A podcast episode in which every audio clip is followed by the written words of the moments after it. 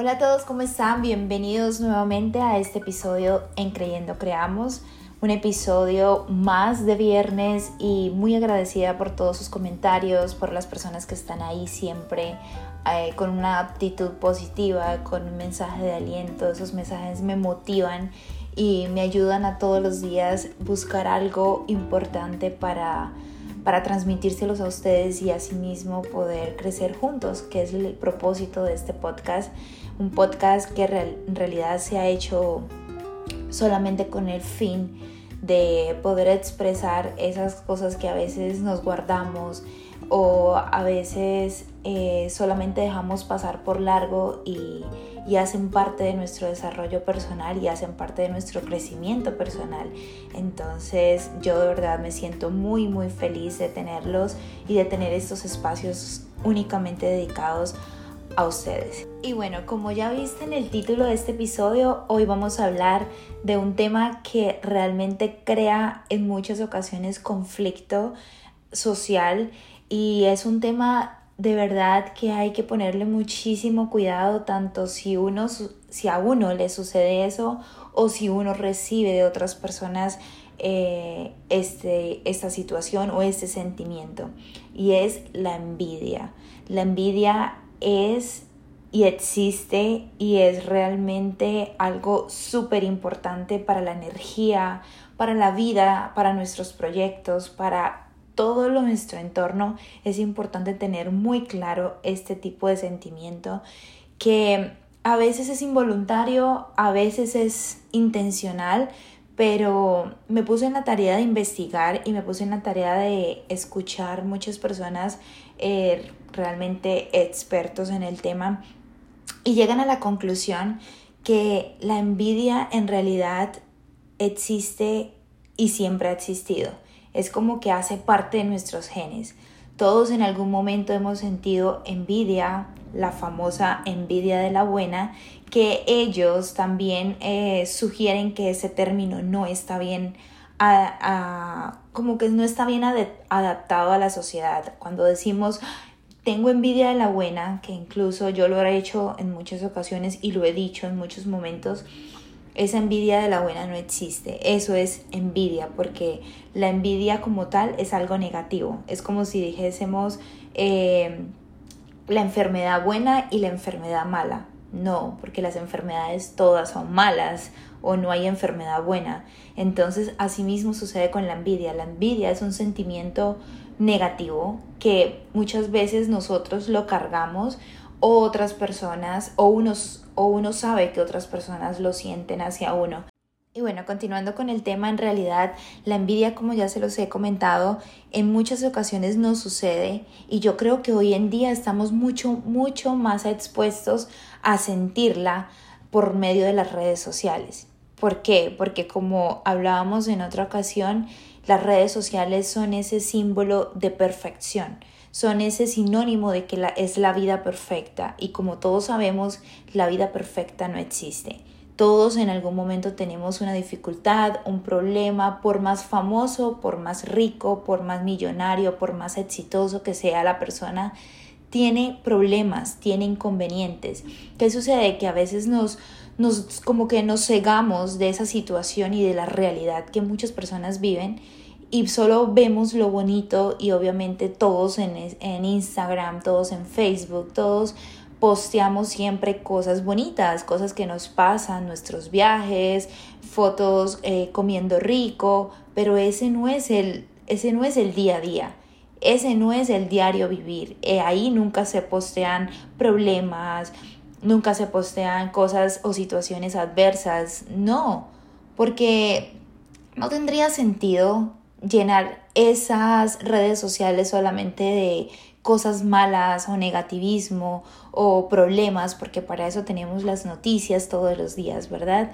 Entonces, como que no, no se nos olvida, se nos olvida cuando estamos envidiando o cuando nos estamos comparando continuamente con el cuerpo perfecto, con el trabajo perfecto, con la vida perfecta, con las cosas materiales que la otra persona tiene y no nos adentramos bien a la situación que cada persona vive, porque nos falta más realismo, nos falta eh, ver y visualizar que eso no lo es todo en la vida de esa persona. Y es ahí cuando entran las comparaciones malas, es ahí cuando entran los malos sentimientos, la envidia. Y la envidia realmente genera una energía completamente negativa, tanto para la persona que, que está envidiando como para la persona que recibe esos comentarios o esas sensaciones de envidia. Por eso creo que el primer paso para no sentirla o para no caer en esa situación es eh, reconocerlo, que yo creo que como todo problema hay que reconocerlo y decirlo, sí, yo siento envidia. Si es el caso de que tú sientes envidia por redes sociales, por alguna persona que tiene algún talento o algo que, que a ti te cuesta aceptar, eh, reconocerlo, reconocerlo y decir, ¿por qué yo envidio a esa persona? ¿Por qué yo me comparo con esa persona? Y ahí es donde caemos todo el tiempo en el hecho de que queremos ser como el otro y queremos tener las cosas del otro y no nos ponemos a pensar de que cada persona es completamente distinta. Cada persona tiene talentos, tiene actitudes, tiene cosas distintas para darle a este mundo. Entonces, en vez de enfocarnos en lo malo, en vez de enfocarnos en esa en esas cosas que esa persona tiene y las que yo no tengo, ¿por qué no nos enfocamos más bien en enlistar todas las cosas buenas que tenemos en nuestra vida, en agradecer mucho más, en decir yo tengo esto, yo tengo mi familia, yo tengo mis papás, yo tengo salud, yo tengo yo tengo como como comer, yo tengo amigos, yo tengo no sé, infinidad de cosas que a veces una hoja o muchísimas palabras no son suficientes para expresar y para agradecer todo lo que tenemos. Quiere decir con esto que el dinero no lo es todo, un carro no lo es todo, una casa no lo es todo, una pareja, una, una vida feliz no lo es todo. Entonces todo es un complemento, pero para eso es importante llegar a reconocer a reconocer que sentimos este sentimiento, que la única persona perjudicada es la que lo siente. Y asimismo, pues la persona que le llega esa mala energía también lo puede sentir en algún momento. Entonces es mejor como estar cada quien enfocado en su, en su vida, como enfocado en su realidad, enfocado en lo que quiere mejorar y que si esa persona pudo lograr muchas cosas, como que ver a esa persona como un ejemplo, como un trampolín para uno decir, si ella pudo, yo también puedo, pero no con el sentimiento de odio, no con el sentimiento de envidia, no con el sentimiento de querer siempre ser como esa persona, porque somos una realidad completamente distinta. ¿Qué tal donde todos tuviéramos el talento de ser cantantes? Entonces, este mundo estuviera lleno de músicos y de cantantes, donde todos tuviéramos el talento de bailar, el talento de pintar, el talento de diseñar. O sea, no, para eso Dios fue tan perfecto con nosotros y nos hizo con habilidades, características, con actitudes completamente distintas, precisamente para eso, para enfocarnos en lo que queremos y en lo que somos y sacar de eso el mayor provecho. Y yo creo que las comparaciones vienen desde, desde nuestra infancia, desde cuando nuestros papás nos comparaban sin querer, porque eso es una, eso es una educación, eh, digamos lo que obsoleta o muy, muy antigua, cuando los papás querían cambiar algunos aspectos no tan buenos de sus hijos, ¿qué hacían? Lo comparaban con el vecino, lo comparaban con el hermano, lo comparaban con cualquier persona y pretendiendo a lo mejor realizar eh, lo, lo, contrario y que ese niño mejorara esas cosas que a lo mejor no estaba mejorando. Cuando era todo lo contrario, eso lo que creaba era inseguridades, creaba actitudes de baja autoestima, donde el niño nunca se va a sentir conforme con lo que él es porque siempre se va a sentir criticado por los demás, criticado por su familia, siempre va a querer ser como su hermano sin ser iguales, porque somos dos personas distintas. Si mi hermano es bueno para, poner atención en sus clases, si mi hermano es bueno para el dibujo, si mi hermano, yo soy bueno para las matemáticas, yo soy bueno, o sea, cada uno tiene una habilidad completamente distinta y cuando los profesores o los papás cometen este error, desde ahí empiezan las comparaciones en su vida, desde ahí empieza todo, porque muchas veces nos la pasamos toda la vida comparándonos con el otro. Yo quisiera tener ese cuerpo, yo quisiera tener ese novio, yo quisiera tener esa casa, yo quisiera tener esos papás, yo quisiera, nunca vemos realmente lo que tenemos y lo que poseemos y de lo que somos bendecidos todos los días, sino que al contrario, siempre queremos parecernos y ser iguales a los demás.